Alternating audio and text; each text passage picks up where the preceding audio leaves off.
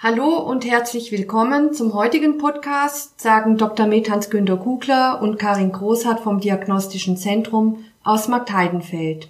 Heute sprechen wir darüber, warum Mikronährstoffe so fundamental für die Knochen sind.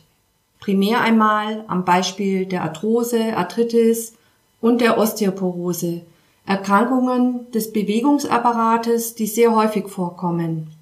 Immerhin leiden in Deutschland rund 5 Millionen Menschen an Arthrose.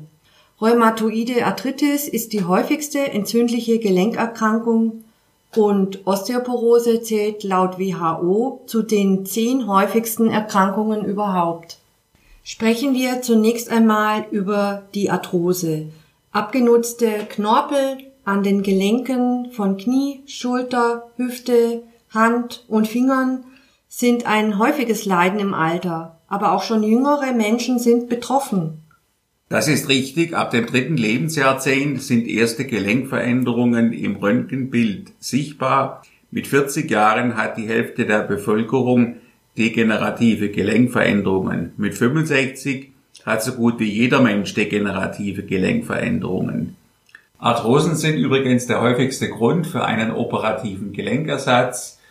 In Deutschland gibt es die Zahl von 250.000 Hüftgelenken und 100.000 Kniegelenken.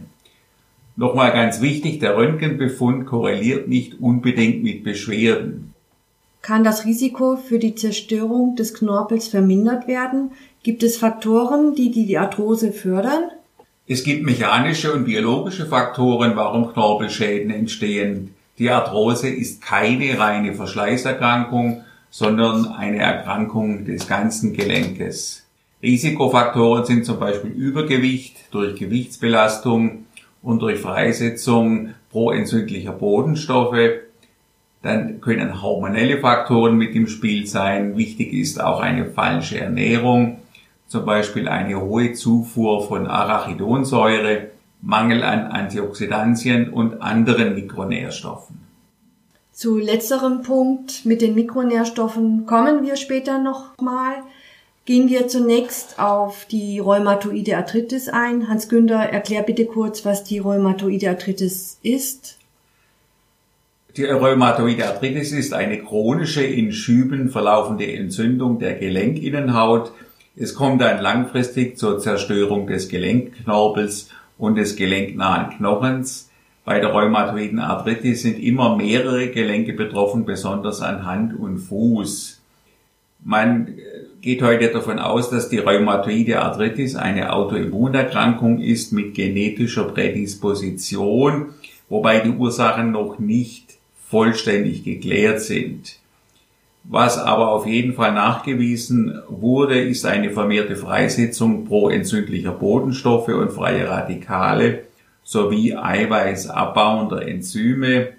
Stark entzündungsfördernd wirken Moleküle, die aus der Arachidonsäure gebildet werden, zum Beispiel Prostaglandin E2. Man kann also sagen, je mehr Arachidonsäure mit der Nahrung zugeführt wird, desto stärker ist die Entzündungsaktivität. Und Arachidonsäure ist in Fleisch und Wurst enthalten. Empfiehlst du bei der rheumatoiden Arthritis auf den Verzehr von Fleisch und Wurst zu verzichten? Auf alle Fälle wichtige Therapiemaßnahme bei rheumatoider Arthritis, möglichst vollständigen Verzicht auf Fleisch und Wurst. Empfehlenswert ist eine vegetarische, besser noch vegane Ernährung, die vermindert nämlich die Entzündungsaktivität.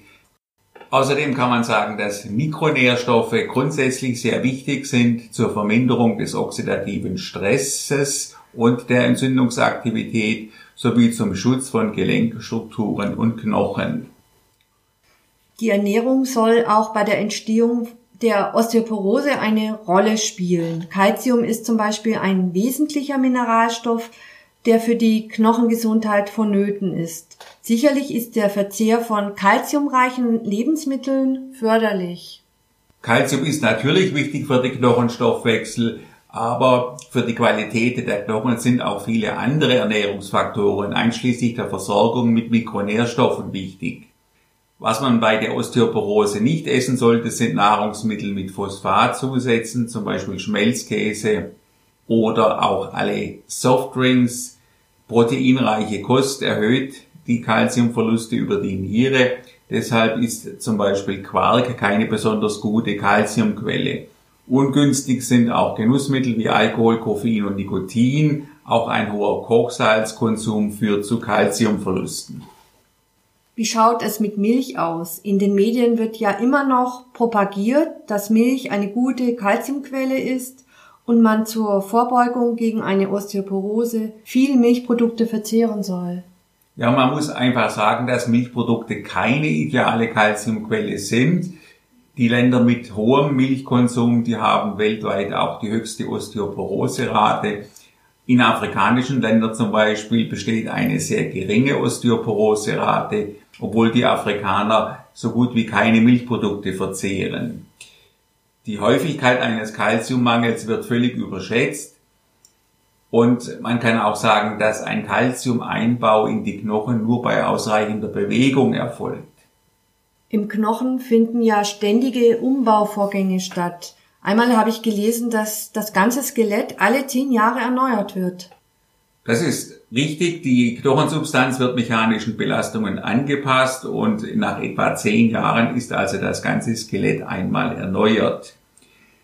Es gibt verschiedene Zellarten, die eine Rolle spielen im Knochenstoffwechsel. Die Osteoplasten zum Beispiel synthetisieren die Knochenmatrix.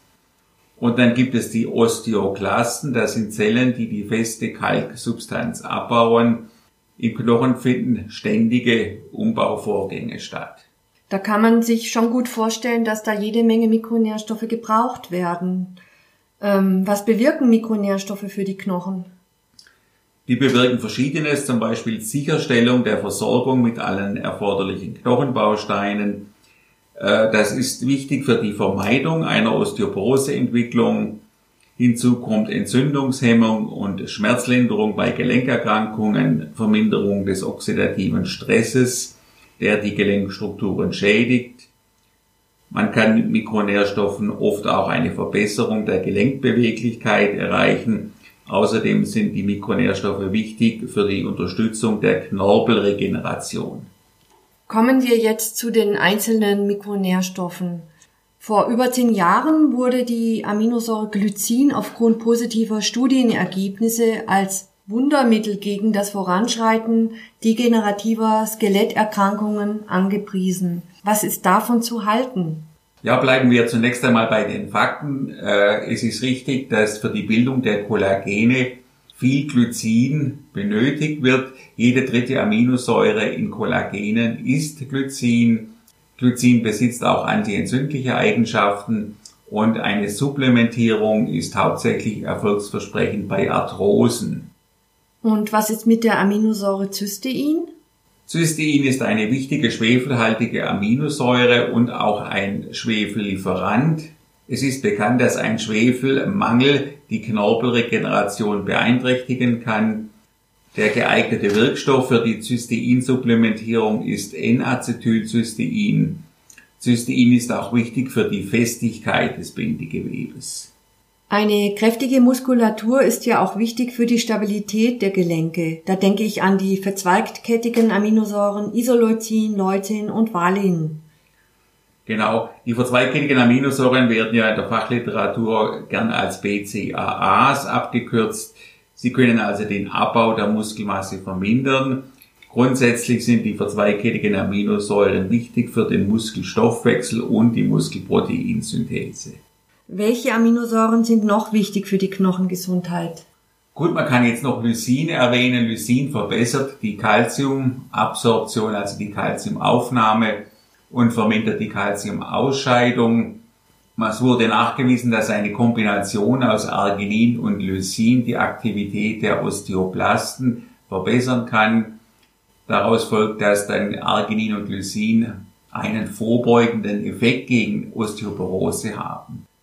Dann die Aminosäure Histidin. Bei Patienten mit rheumatoider Arthritis wurden mehrfach verminderte Histidinkonzentrationen festgestellt. Und äh, eventuell hat Histidin auch einen günstigen Effekt bei der Behandlung der rheumatoiden Arthritis. Allerdings gibt es hierzu eher wenig Daten. Pflanzliche Proteine sind besser für die Knochen als tierische. Höhere Knochendichte wurde erreicht durch die Aminosäuren Alanin, Arginin, Glutaminsäure, Leucin, Lysin und Prolin. Das waren jetzt interessante Aspekte auch zu den Aminosäuren. Im nächsten Podcast geht es weiter mit den anderen Mikronährstoffen, die wichtig sind für die Gesundheit des Bewegungsapparates. Wir freuen uns, wenn Sie uns wieder zuhören. Bis dahin sagen wir zusammen Tschüss. Tschüss.